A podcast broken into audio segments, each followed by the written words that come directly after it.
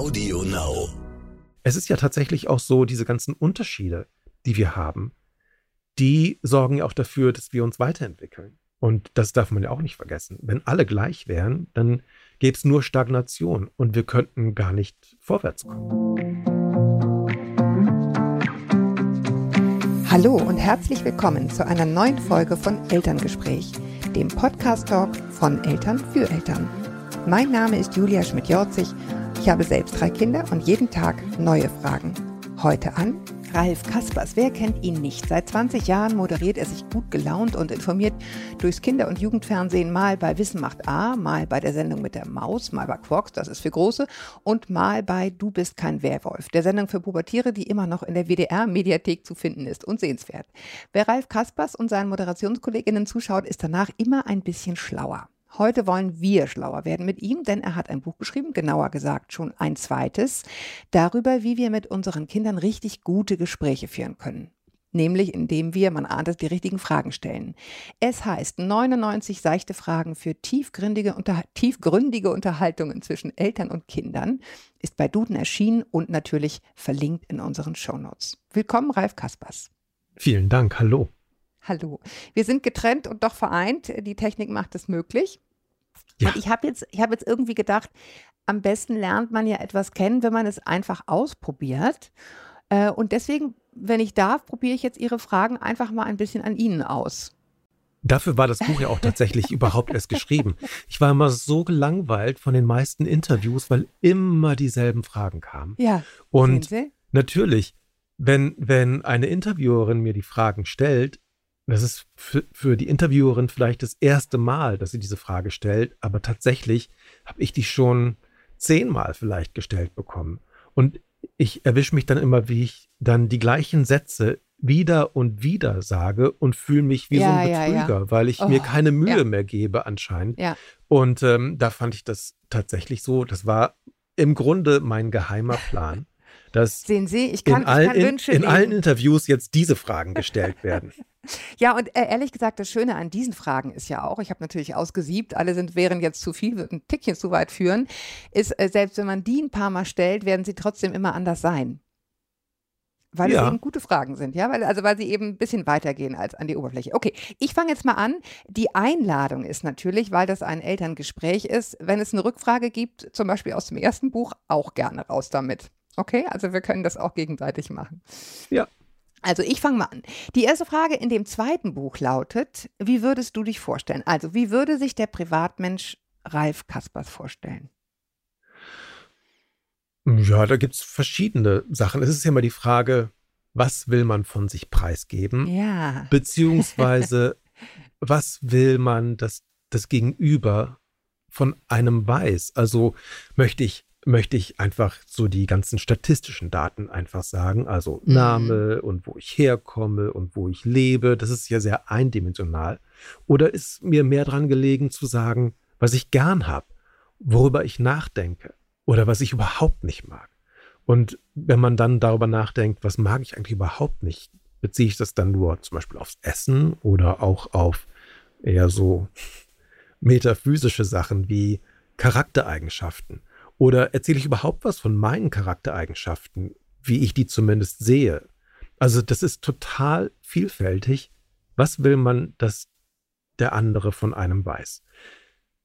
Also dann ist auch die Frage, ob man duzt oder siezt oder ob man eine Geschichte erzählt oder keine Geschichte erzählt. Also da, das ist total vielfältig. Ich würde mich mit meinem Namen erstmal vorstellen und mhm. sagen, dass ich heiße, ich heiße Herzglitzer Ralphonus Elvis Maria Kaspers. Und ja, meine Eltern waren Hippies.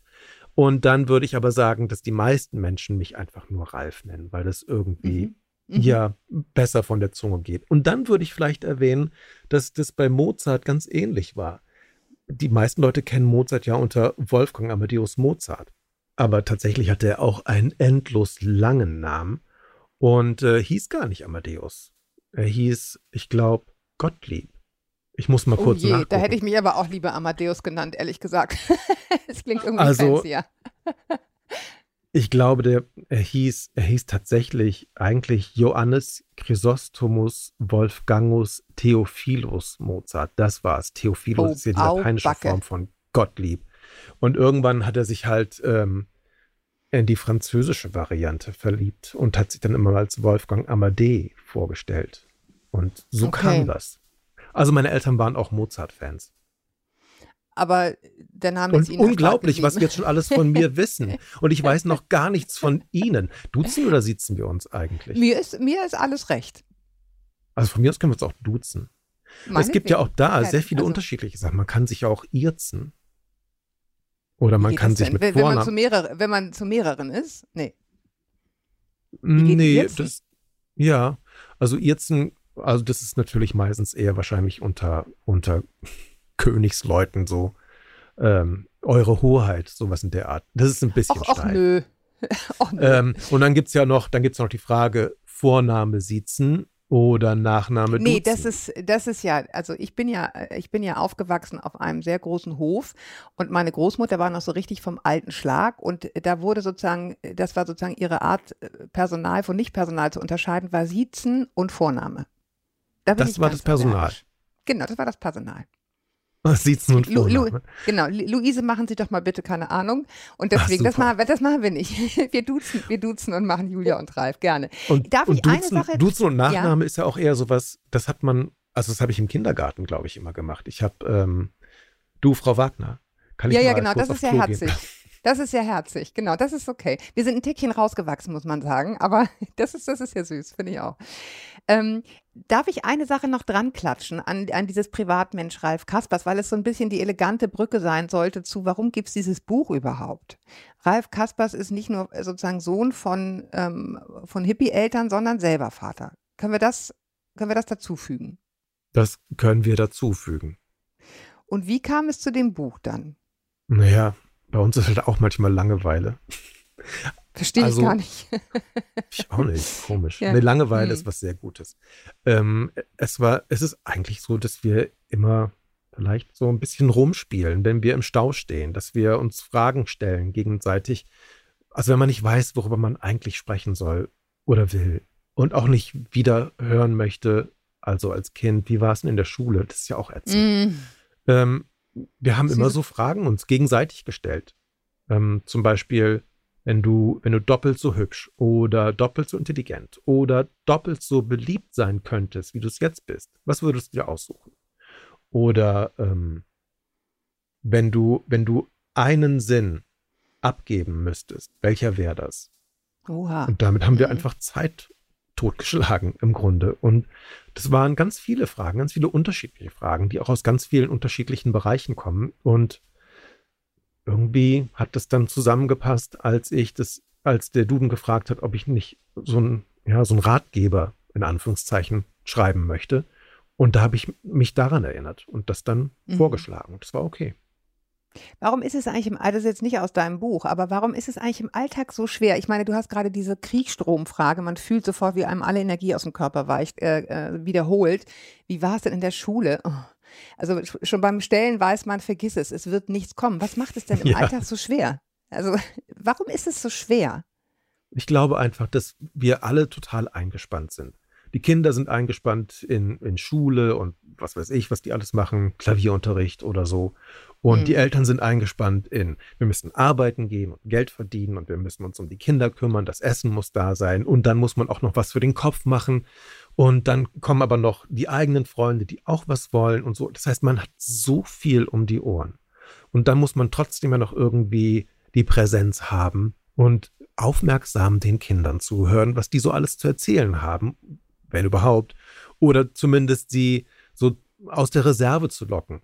Ja. Aber das, das ist dann einfach zu viel und dann, dann hat man einfach diese, diese Floskeln, die man immer wieder stellt, diese Fragen, wie war es in der Schule oder die Kinder fragen, was gibt's zu essen, das möchte man es als ist in Wahrheit so ein hören. bisschen, es ist so ein bisschen Zeitgewinn, ne? Also es ist, es ist eigentlich gar keine Frage. Es ist nur, ich stoße was an, damit du irgendwas sagst, damit ich in der Zeit noch schnell die Spülmaschine ausräumen kann oder irgendwie so. Also wir wollen jetzt glaube- echten Fragen. Ich glaube, es ist einfach auch, ähm, sind Verlegenheitsfragen, weil man sich nicht die Zeit nehmen kann, drüber nachzudenken, was man denn stattdessen fragen könnte. Das ist so die, die typische, wie ist denn das Wetter heute? Also, es ist einfach eine Verlegenheitsfrage. Ich habe jetzt hier aus dem Buch äh, eine, eine, eine gute Frage, die, die irgendwie passt. Wie eine gute Frage. Ja, hier sind ja ganz viele gute Fragen drin. Ich komme ja noch. Also jetzt lass mir da mal ein bisschen Zeit. Eins nach dem anderen. Bist du schon alles, was du sein willst? Ja. Hat mir sehr gut gefallen. Und das ist, das ist vielleicht auch ein gutes Beispiel, wo ich an meine Fragen rankomme. Das ist eine so eine Frage. Ähm, das ist ein bisschen peinlich, das zu, preiszugeben, aber wir haben manchmal so, so Tees bei uns zu Hause. Und auf den Teebeuteln, auf diesen Zettelchen sind dann so Sprüche wie, ja, wie so Glückskekssprüche. Da steht dann mhm. sowas wie, du bist schon alles, was du sein willst. Und ich habe einfach nicht verstanden, was heißt denn das eigentlich? Und dann dachte ich mir, aber eigentlich ist es, was, ja, bin ich schon alles, was ich sein will? Was will ich eigentlich sein? Und plötzlich ähm, öffnet das so eine Tür in ganz viele Gedanken. Und so kam ich zum Beispiel auf diese Frage. Und? Bist du schon alles, was du sein willst? Naja, man kann sich ja, also, wenn ich, wenn ich, ich habe in dem Buch geschrieben, wenn ich Feuerwehrmann möchte, sein möchte, dann bin ich es natürlich noch nicht. Aber steckt das vielleicht schon in mir drin? Ist vielleicht schon allein der Gedanke, dass ich mir das vorstellen könnte, ist es vielleicht schon ausreichend, dass ich mich dahin entwickeln würde? Ist es, mhm. ist es so mhm. wie in einem Kern von einem Apfel? Der sieht ja echt unscheinbar aus und schmeckt auch nicht besonders gut. Aber wenn ich den einpflanze, dann kann daraus ein Apfelbaum wachsen, der selbst wieder Früchte trägt, die gut schmecken können. Das, und ja. ist, ist also in diesem Kern schon alles alles drin, was der, was der, ja, was der Kern sein möchte. Also in Anführungszeichen mhm, am Ende. Angelegt. Ist, genau. Ist es bei uns vielleicht auch so?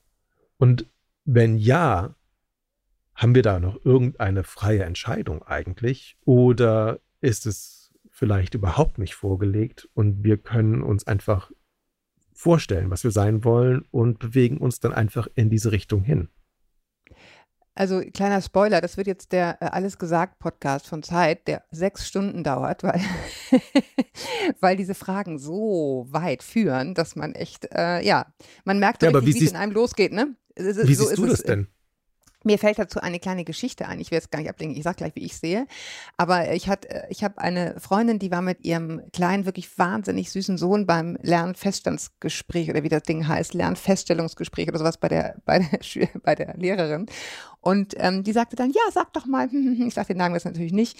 Ähm, was, was hast du denn das Gefühl, sozusagen, wo stehst du, wie geht's dir, was möchtest du noch erreichen? Und daraufhin hat er sich so ganz entspannt zurückgelehnt und gesagt, ach, ich finde mich eigentlich toll, wie ich bin. Ich will genauso bleiben. und da habe ich gedacht, genau. Also wenn du, wenn du ein Kind hast, was das sagt, hast du sehr viel richtig gemacht. Das kann man jedenfalls schon mal sagen. Ja, ist auf jeden Fall voll selbstbewusst.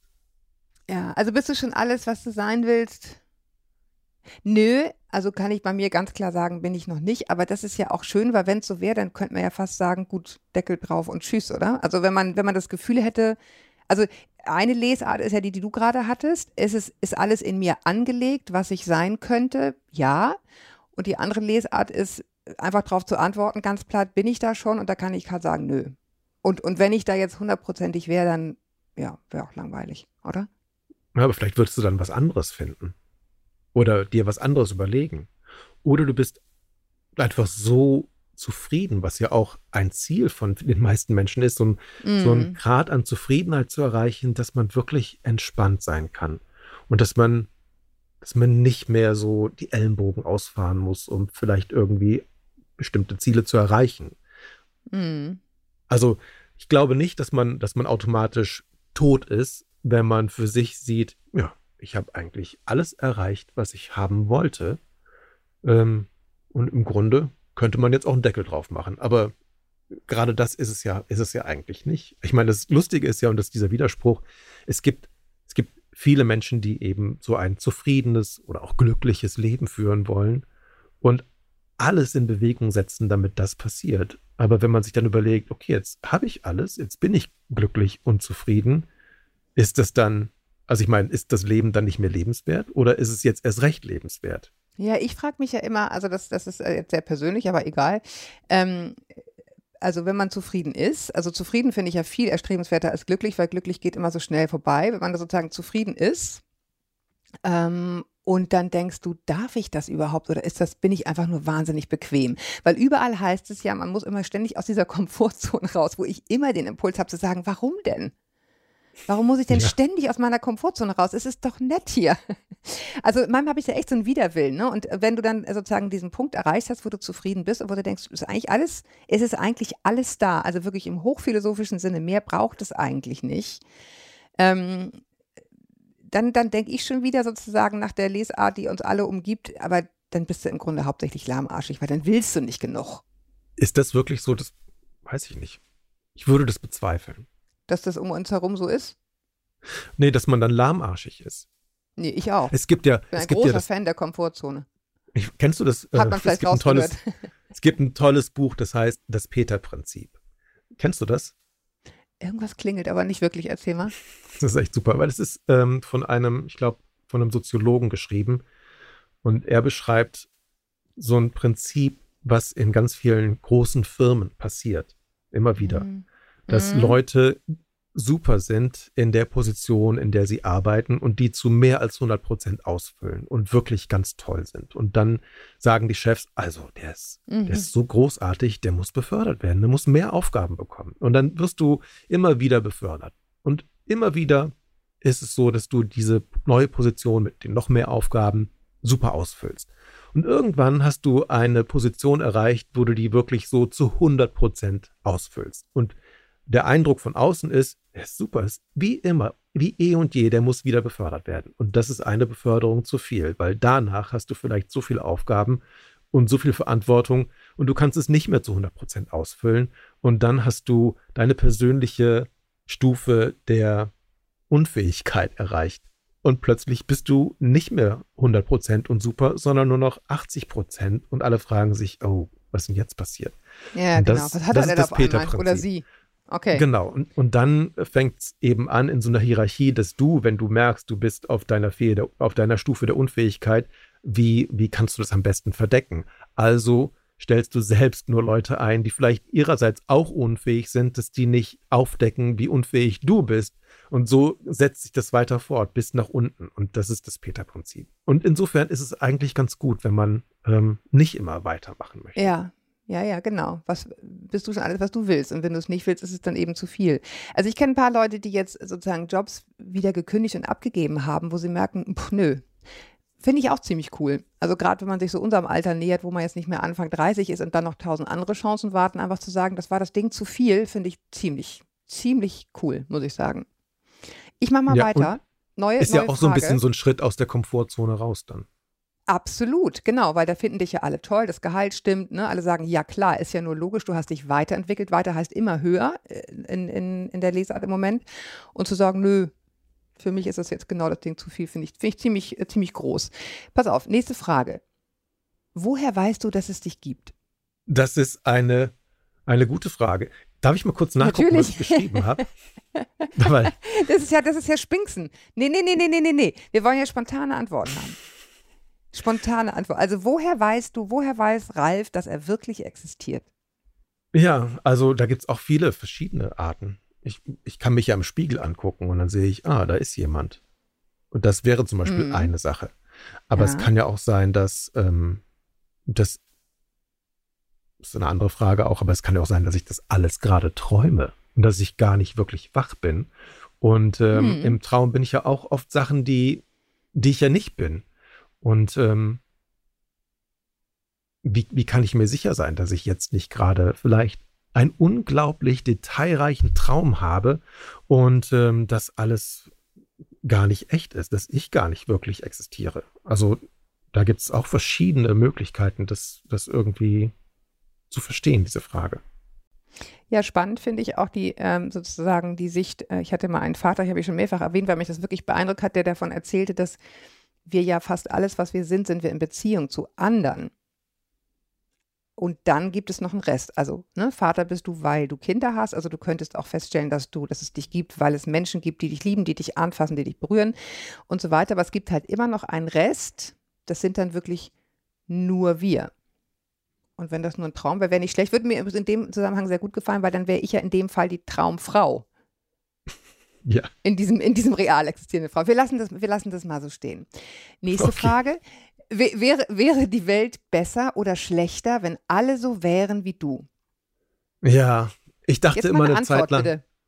ich dachte immer eine Zeit lang, klar wäre die besser, wenn alle so wären wie ich. Mhm. Aber wenn man ehrlich ist, also es ist ja so, eigentlich versucht man ja so die, die beste Version von einem selbst zu sein. Das ist Mhm. zumindest ja vielleicht so ein, so ein Ziel, was man hat. Das heißt, man versucht ähm, nicht Leute vor den Kopf zu stoßen oder man versucht eben kein Arsch zu sein oder man versucht nett zu allen zu sein und man sieht andere Leute, die aber sich wie ein Arsch verhalten oder die nicht nett sind zu anderen und man fragt sich, warum?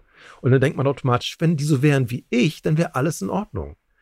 Aber wenn man ehrlich ist, dann hat man ja auch ein paar Sachen, die nicht so toll sind. Und wenn man dann mal drüber nachdenkt, was eigentlich, wie langweilig das auch wäre, wenn alle so wären wie ich. Stimmt. Man könnte Ähm, sich gar nicht austauschen. Ich wüsste, ich wüsste sofort, was du denkst und ich wüsste, was du gegessen hast heute und ich wüsste sofort, was du sonst noch alles machst, weil du so bist wie ich. Ich würde mich ständig mit mir selbst unterhalten. Ich würde mich ständig selbst sehen. Ich glaube, das wäre ganz schön fürchterlich. Wahrscheinlich wäre die Welt dann nicht besser, ehrlich gesagt. Es ist ja tatsächlich auch so, diese ganzen Unterschiede, die wir haben, Mhm. die sorgen ja auch dafür, dass wir uns weiterentwickeln. Mhm. Und das darf man ja auch nicht vergessen. Wenn alle gleich wären, dann gäbe es nur Stagnation und wir könnten gar nicht vorwärts kommen. Ich mache ja äh, gerade eine Ausbildung zum systemischen Coach und lerne sozusagen dieses ganze Thema äh, systemisches Denken kennen. Und das ist ja sehr spannend, weil ähm, Systemiker davon ausgehen, dass wir ja, äh, weil du gerade sagst, die beste, ich, jeder möchte die beste Version seiner selbst sein. Als Systemiker ist es ja so, dass du davon ausgehst, dass wir natürlich immer auch sind in Reaktion auf das System, was uns umgibt. Ne? Also in der Schule bin ich ein anderer Mensch als im Sportverein. Hm. Ähm, Im Job bin ich anders als unter Freunden und ähm, dementsprechend sozusagen, wenn es so wäre, wie du sagst, dass alle gleich sind, dann wäre das ein komplett statisches System, in dem wir uns überhaupt nicht gegenseitig irgendwie beeinflussen würden. Das wäre, ja, sind wir wieder dabei. Wahrscheinlich ein bisschen tot und vor allen Dingen wahnsinnig langweilig. Also Ja, ich glaube, man auch. kann nie, man, ich glaube, man kann nie sein ohne, äh, wie soll ich sagen, ohne echte Beziehung um einen herum und äh, mit, will man mit sich selbst eine Beziehung haben, nicht wirklich. Naja, es wäre schon schön. Sehr, äh, ich wäre schon, also ich bin wahnsinnig launisch, wenn ich Hunger habe. Ich glaube, das ist, es ist kein Vergnügen, dann mit mir zusammen. Aber auf der anderen. Seite ähm, wüsstest du das ja. Es gibt ja auch Leute, die sind wahnsinnig schlecht gelaunt, wenn sie keinen Hunger, wenn sie Hunger haben und motzen rum. Und wenn aber die anderen wüssten, ach, der hat gerade keinen Hunger, der muss nur mal ein bisschen Schokolade essen oder so, dann wäre es ja erledigt. Aber so denken alle, boah, ist der scheiße. Ja, Aber wenn die das, wenn die das wissen würden, dann wäre das, wäre das ein Problem, was echt schnell aus der Welt zu schaffen wäre. genau. Also Und hier ist das dann- Announcement, wenn immer schlecht drauf bin, wird der Herr mit der Schokolade. Das hilft bestimmt. Ja. Ich will mal ein bisschen auf das Family-Thema gehen. Ähm, was wirst du deinen Eltern nie vergessen? Es ist eine Frage von dir, wohlgemerkt. Ne? Das ist natürlich eine gute Frage, weil sie von dir ist. Ja, und vor allem, man kann das ja auch ähm, aus zwei Perspektiven sehen. Mhm. Jemandem etwas nicht vergessen bedeutet, zum einen, ich bin dir total dankbar und das werde ich dir nie vergessen, dass du das für mich gemacht hast. Und auf der anderen Seite kann es auch bedeuten, das werde ich dir nie vergessen, dass du mir Genau. so übel zugespielt hast. Also, ich glaube, also das auf der, auf der positiven Seite ist, dass ich immer das Gefühl hatte, unglaublich geliebt gewesen zu sein. Und zwar Mhm. bedingungslos, wie man das gerne hat. Ohne dass man Mhm. das vielleicht ähm, direkt so in Worte fassen konnte als Kind. Und auch natürlich hat es genervt, wenn, wenn Eltern einen immer so ähm, Abgeknüpft haben. das ist einfach, Mann, lass mich mal in Ruhe. Aber Mhm. es war halt so. Und es war, ich habe mich immer ähm, wohlgefühlt da. Und das hat, glaube ich, sehr viel auch mit meinem Selbstbewusstsein gemacht. Obwohl ich auch Zeiten hatte, wo ich, wo ich mir total unsicher war, aber ich wusste immer, ähm, zumindest Mhm. da war ich, war ich gut aufgehoben. Aber auf der anderen Seite fand ich es bei meinen Eltern immer fürchterlich, wie viel Wert die auf die Meinung von anderen Menschen gelegt haben. Das ist jetzt mm. nicht so was, dass ich ihnen das ständig das vorhalten auch, würde. Ne? Mm. Aber das ist wirklich was, das hat mich extrem genervt. Und das merke ich eigentlich erst später auch, wie viel man von dieser Verhaltensweise aufnimmt und fortführt. Und wenn man nicht drüber nachdenkt, dann plötzlich hat man das Gefühl, ja, ich, ähm, natürlich ist mir wichtig, was andere Leute denken. Und man muss irgendwann mal so, so, so einen Punkt haben, wo man dann plötzlich, wo man innehält und sagt, äh, ist mir also ist mir es wirklich so wichtig oder ist mir es eigentlich egal? Und dass, dass ähm, meine Eltern das jetzt nicht so ermöglicht haben, sondern dass es immer sehr wichtig war, was die Nachbarn denken oder überhaupt andere Leute, das fand ich schon, das war echt nervig. Ja, also ich kann sagen, ähm, meine Eltern sind ja, äh, also haben sich vor wirklich vielen, vielen Jahrzehnten scheiden lassen. Meine Mutter ist inzwischen gestorben. Aber was ich ihnen nie vergessen werde, ist, dass sie sich zusammengerissen und gut genug versöhnt haben, dass wir ein intaktes Patchwork-Familienleben führen konnten. Mhm. Das ist, das ist, finde ich, wahnsinnig viel wert. Und das merke ich, dass, äh, wenn ich heute auf Familien gucke, die sich so unfassbar zerstreiten und wo so viel Lebensenergie drauf geht, also bei uns ist auch viel Lebensenergie draufgegangen. Ne? Also lässt, keiner lässt sich aus Spaß scheiden, aber, aber halt für das Versöhnen ist die Energie draufgegangen. Äh, das ist ja eine andere Energie, als wenn du sozusagen die ganze Energie darauf verwendest, dich die ganze Zeit weiter zu streiten. Und das merke ich, wenn ich, wenn ich heute auf Konflikte gucke, auch mit Freunden oder so, eine, eine, eine viel, viel größere Langmut. Also so diese nonverbalen oder teilweise auch verbalen ähm, Dinge, die man vorlebt, wie, wie versöhnt man sich, wie reißt man sich zusammen für andere, das ist schon was, was einen wahnsinnig, wahnsinnig lange prägt. Was hat genervt? Oh, auch eine Menge, muss man sagen. Aber das hat schon ziemlich viel überwogen und ja, dieses Geliebtwerden, das, äh, das kann ich auch sagen, dass das wirklich äh, ein unglaublich lange trägt. Denn Selbstzweifel hast du ja selbst genug, also das musste jetzt keiner liefern. Nee. Aber so dieses, dieses Gefühl von, äh, von unbedingten. Ich habe das jetzt gemerkt, meine Mutter ist ja wirklich gerade gestorben im April. Und ich merke, es fehlt die Person äh, sowieso, aber auch die Person, die du anrufen kannst, wenn eigentlich gar nichts zu erzählen ist. Also wenn nur langweilige Dinge in deinem Leben passiert sind, im Zweifel auch noch erfolglos oder äh, einfach praktisch nichts und du müsstest aber trotzdem gern drüber reden, das ja. sind halt äh, im besten Falle Eltern. Die interessieren sich grundsätzlich per Definition für fast alles, was du ihnen erzählst, weil sie sogar an deinem Leben teilhaben. Und das ist was, was wahnsinnig fehlt. Also ja, gute Gespräche werde ich nie vergessen. Insofern ist, dieses, ist diese Folge so wichtig mit den Fragen. Ich gucke jetzt mal gerade, ob ich, ob ich hier noch eine schicke habe. Welche drei Dinge wird es in 20 Jahren nicht mehr geben, Ralf? Ja, und das finde ich ja so lustig. Da muss man mal gucken, welche drei Dinge gab es denn vor 20 Jahren, die es heute nicht mehr gibt. Das ist was, wo dann, also wenn man das unter Eltern. Ich glaube, das, das kannst du gar nicht vergleichen, ehrlich gesagt, weil vor, heute vor 20 Jahren ist in heutiger Zeit vor 100 Jahren. Weißt du, weil sich alles so beschleunigt. Ja, vielleicht. Das, das kann sein. Aber es sind ja auch so, so ganz simple Sachen wie, ähm, Wählscheibentelefone, wobei das wahrscheinlich vor 40 Jahren war. Ja, gefühlt. da merkt gefühlt, man auch. Das meine ich, das meine ich ja gerade. Das ist wirklich gefühlt vor 100 Jahren. Gibt mehrere Mr. Bean Gags, die man nicht mehr versteht, weil man denkt, was macht er da mit der Antenne an dem Fernseher?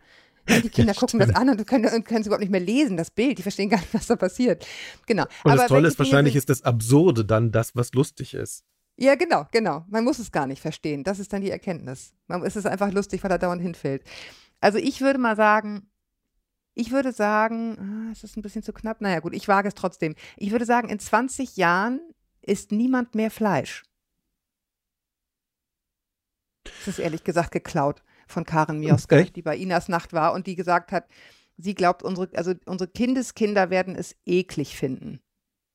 Ja, Wie? kann ich mir gut vorstellen. Tiere gegessen und ehrlich gesagt habe ich gedacht, das glaube ich ehrlich gesagt auch halte ich für sehr, halte ich für sehr wahrscheinlich. Also fleischessende Menschen wird es in 20 Jahren nicht mehr geben. Was fällt dir noch ein?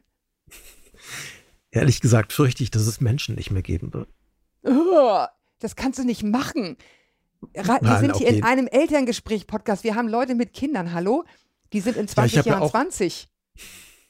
Nein, es ist aber, es ist ja wirklich. Oh ähm, Gott, jetzt bin ich aber Es ist ja wirklich gerade eine sehr schwierige Situation.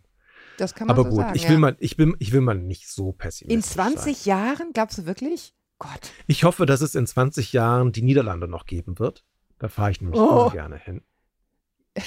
Das ist ja viel weniger pessimistisch. Das ist eine ganz infame, die kommt so positiv daher, aber die ist ja auch gemein, weil das ja vorher, weil das ja voraussetzt, dass die Niederlande auch untergegangen sein könnten. Ja. Ja, das hm. stimmt natürlich. Also, vielleicht, okay, mal was, mal was, ähm, Harmloses, was Einfacheres, bitte. was Harmloseres. Vielleicht gibt es keine Sprachbarrieren mehr äh, in 20 Jahren, mhm. weil wir uns alle, ähm, weil wir alle einen kleinen Babelfisch im Ohr haben, also wie in dem Buch Per Anhalt durch die Galaxis, nur eben mhm. elektronisch, dass wir, dass wir mit unseren Computern oh, sofort oh, jede Sprache ähm, verstehen können. Und wir können uns mhm. unterhalten, weil das alles so, so glatt und ähm, ohne Reibungsverlust läuft. Das könnte ich mir gut vorstellen. Das ist vielleicht sogar noch eher als 20 Jahre. Vielleicht gibt es in 20 Jahren keine keine Supermärkte mehr, weil wir alles von zu Hause einkaufen und keiner mehr rausgeht. Doch, die, die armen Gorilla-Fahrer, die müssen immer noch raus und alles mit dem Fahrrad hin und her wuchten. Und ja. Die, ne? Also gut. Äh, wir, wir, driften ab. Es, wird, äh, es ist ein bisschen, also äh, sich im Moment die Zukunft positiv auszumalen, ist ein Tickchen schwer, ne? das muss man schon sagen. Aber das ist auch ja, ja, ich meine, wenn du das mit deinen Kindern besprichst, ne, das ist echt mal gespannt, was die glauben. Sagen die dann auch sowas wie uns? Wird es nicht mehr geben? Uh, hoffentlich nicht.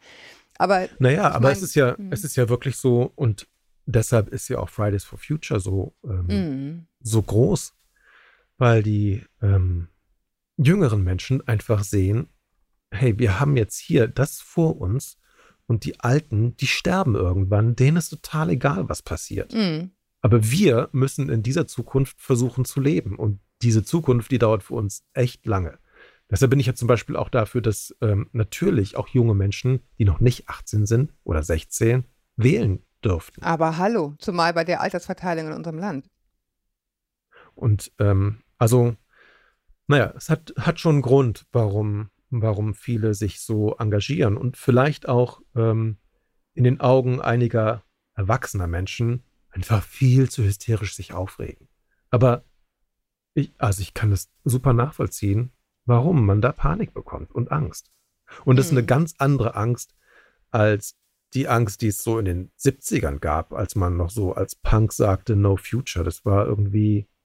Ja, wobei da war, also das habe ich auch ganz lange gedacht, aber ich erinnere mich zum Beispiel an den Beginn des Irakkrieges und sowas.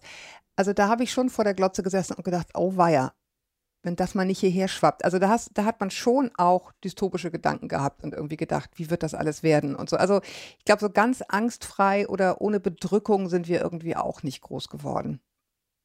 Das stimmt, ja. Das stimmt. und also vielleicht ist es auch immer ein Zeichen von einem, von einer bestimmten, von einem bestimmten Alter, dass man natürlich Angst um die Zukunft hat. Ja, wobei, dass die Kinder das natürlich jetzt schon haben, das haben wir uns nicht gewünscht, ne? Also das haben wir uns anders vorgestellt. Insofern Hacken enther. Also das ist ja, ich meine, das ist, wenn wir uns fragen, was gibt es in 20 Jahren noch, ähm, es ist ja nicht so, dass wir keinen Einfluss auf die Dinge hätten. Das kann man sicher mal immerhin mit in die, auf die Hausaufgabenliste schreiben. Ja, das stimmt. Jetzt die letzte Frage, die aus deinem Buch stammt. Soll man aufhören, wenn es am schönsten ist? Das sagt man immer so. Und ich finde ja, nein. Man soll nicht auf, es ist total bescheuert aufzuhören, wenn es am schönsten ist, weil wenn es am schönsten ist, dann mache ich doch erst recht, erst recht noch weiter. Es ist so eine, Fra so eine, oft ist das ja so ein Spruch für Leute, die, die Angst davor haben, dass es ab jetzt bergab gehen könnte und mhm. die aus Angst aufhören. Dabei wissen die gar nicht, ob es jetzt bergab geht oder nicht. Und selbst wenn es bergab geht, kann es da nachher wieder hochgehen, wie beim Achterbahnfahren. Also ich bin dafür, dass man nicht aufhört, wenn es am schönsten ist, sondern dass man einfach weitermacht. Damit man auch dann vielleicht selbst erfährt, ja, okay, das war da am schönsten, aber ähm, ist auch eine Frage, wie definiert man schön? Das hat ja auch, das ändert sich ja auch. Also irgendwann ist halt so eine Party mal vorbei und dann genau. gehst du nach Hause. Aber auch das Nachhausegehen kann schön sein. Du bist vielleicht nicht mehr auf der Party, aber du siehst, wie die Sonne aufgeht oder wie die Stadt langsam wieder wach wird. Und das hat ja auch was Besonderes. Und du legst dich dann ins Bett, obwohl alle schon um dich herum rumwuseln. Also, ich, ich, ich teile bin, das. Ich bin nicht dafür, dass man aufhört, wenn es am schönsten ist. Das ist. Ich, ähm, ich, ich teile das feige. absolut. Und ich, äh, ich, ich wage zu behaupten, dass die Leute, die das dann immer sagen, so, man soll aufhören, wenn es am schönsten ist, dann lass uns mal los, dass die es in Wahrheit gar nicht schön finden. Hm, das, das, kommt ist, noch es gibt, dazu. Es, ja. es gibt dieses, dieses großartige, ich liebe ihn, dieses großartige Buch von äh, Till Rether mit all seinen Kolumnen und das hat den, wie ich finde, fantastischen Titel Ich muss los, ich hab noch Hack im Auto. Und das ist sozusagen seine Ausrede und die seiner Freunde, wenn er, wenn er einfach nach Hause will und in Wahrheit denkt, ja, die Erinnerung an diesen Abend mag schön sein, aber ich will jetzt einfach ins Bett. Und ich glaube, Leute, die das fragen, die haben genau diese Ausrede. Die, die finden es eigentlich gerade gar nicht schön, sondern wollen einfach sich hinlegen und Netflix gucken und schummeln. Ich finde auch, sind ja auch meistens Eltern, die sowas sagen zu ihren ja, Kindern. Ja, das ist wahr. Genau. So, die wollen nach es, Hause. Man muss aufhören, wenn es am schönsten ist. Als wäre das eine total tolle Begründung, jetzt nach Hause zu gehen. Eigentlich Wobei Kinder sind ja auch eine super Entschuldigung. Also Kinder sozusagen ja. wie das Hack im Auto. Stimmt, genau. Nee, du, ich, ich muss jetzt raus. Ich muss wirklich nach Hause, weil die Kinder müssen ja morgen auch früh zur Schule und wir müssen noch ein paar Sachen erledigen. Super Entschuldigung. Genau, genau wie Haustiere. Ja. Der Hund ja. muss noch raus. Der jault ja. bestimmt schon zu Hause. Der Hund hat das Hack im Auto gefressen. Hm? Irgendwie so. Super. Okay, also wir hören jetzt auf, weil es am schönsten ist ich, ich danke dir, äh, dass du dich ein bisschen eingelassen hast. Ich meine, ich habe schon gemerkt, dass du eigentlich nicht auf die Fragen so richtig geantwortet hast, sondern drumherum gefragt auf welche? hast. Aber egal, sie haben trotzdem. auf welche habe ich nicht geantwortet? Nein, es ist ja auch, also man, es geht ja um die Philosoph das, um das philosophische sich herantasten an die Antwort. Das hast du schon ganz ordentlich gemacht. Aber du hast nicht richtig persönlich geantwortet. Echt nicht? Hm? Was fandst du denn unpersönlich? Nee, also persönlich war das mit deinen Eltern. Also habe ich doch persönlich geantwortet. Das, das war deswegen, ich, ich ende jetzt mit dem Positiven. Persönlich war das mit den Eltern. Hey, ach doch, jetzt habe ich diese eine Frage, aber die finde ich schon wichtig. Nämlich lieber reich oder lieber berühmt? Hm. Ja, also. Also wenn ich mir das jetzt, wenn ich mir das jetzt so aussuchen könnte, würde ich, um es ja, kurz zu machen, wahrscheinlich lieber reich sein als berühmt. Weil berühmt. Das ist doch klar, Ralf. Was musst du denn darüber nachdenken? Lieber reich oder lieber berühmt? Naja, aber wenn man sich überlegt, okay, wie viele Leute wollen berühmt sein, das ist, steht, glaube ich, ganz weit oben. Ja, aber die wissen gar nicht, was das heißt. Ja, ich weiß aber auch nicht, was es heißt, ganz reich zu sein. Es kann ja sein, dass wenn ich mhm. reich, wenn ich richtig reich bin, dass ich plötzlich auch richtig Angst habe. Angst, die ich vorher noch nie hatte. Weil ich denke, jeder will mir okay, was. Aber ehrlich ich kann gesagt, nicht mehr mit dem Hund durch den Park spazieren gehen, nachts in der Dunkelheit, weil ich immer denke, oh Gott, da ist vielleicht jemand hinter mir her, der mich Ja, aber das ist ja nur, wenn du reich und berühmt bist. Wenn du irgendwie, weiß ich nicht, Rihanna bist oder sowas und denkst, scheiße, die erkennen mich hier alle. Also das, das finde ich den ultimativen Horror. Richtig berühmt. Und ich finde es ja. total strange, dass so viele Jugendlichen, Jugendliche sich das wünschen. Ähm, Wirklich, weil ich denke, ich glaube, es ist ein Albtraum. Ich meine, wie, wie Robbie Williams, der irgendwie sagt, Leute, habt euch nicht so mit eurem bescheuerten Lockdown. Ich lebe seit 30 Jahren im Lockdown. weil er einfach nicht raus, ja, weil er einfach nicht raus kann. Oh, das ist doch, das willst du doch Findest nicht. du super. Ähm, Andy Warhol hat ja gesagt, in der Zukunft wird jeder für 15 Minuten mhm. berühmt sein. Ja, was für ein kluger Mann, ne? Habe ich hier auch meinem Banksy hat das, den Spruch. Und Banksy hat das umgedreht und hat, glaube ich, gesagt, in der Zukunft wird jeder Mensch für 15 Minuten anonym sein. Oh, himmlische Vorstellung. Ja. Aber ich meine, man muss auch sagen, wenn man das als himmlische Vorstellung bezeichnet, dann ist man auch verlogen, wenn man einen Podcast hat, ne? Also egal. Es wird naja, weit. Das eine muss ja nicht unbedingt das. Also, du kannst es ja auch inkognito machen, eigentlich. Ja, das ist jetzt zu spät. Hm. Wer sich diesen du könntest sagen, dass du das eigentlich hat. gar nicht bist, was man da, wen man da auf den Fotos sieht. Denn eigentlich siehst du ganz anders aus. Ah, jetzt hast du mich verraten. Ich sehe ganz anders aus. Ich habe nämlich in Wahrheit Falten auf der Stirn, die sind auf dem Foto nur weggemacht. Das kann ich an dieser, das kann ich an dieser Stelle verraten. Gut, wir hören jetzt auf, sonst plaudern wir zu viel aus. Ich, ich freue mich, dass du da warst. Vielen Dank für deine Zeit. Ich freue mich, dass ihr da wart. Ähm, ich freue mich, wenn ihr mir weiterhin schreibt mit euren Wünschen und Geschichten und Themenvorschlägen an podcast.eltern.de. Besucht uns auch mal wieder auf eltern.de, wo ihr gut recherchierte, fundierte medizinische Artikel, zum Beispiel meiner lieben Kollegin Christine Brasch findet, aber auch ganz viel anderes, das Familien bewegt. Und bis wir uns wieder hören, haltet den Kopf über Wasser. Ahoi aus Hamburg und tschüss, Ralf. Tschüss.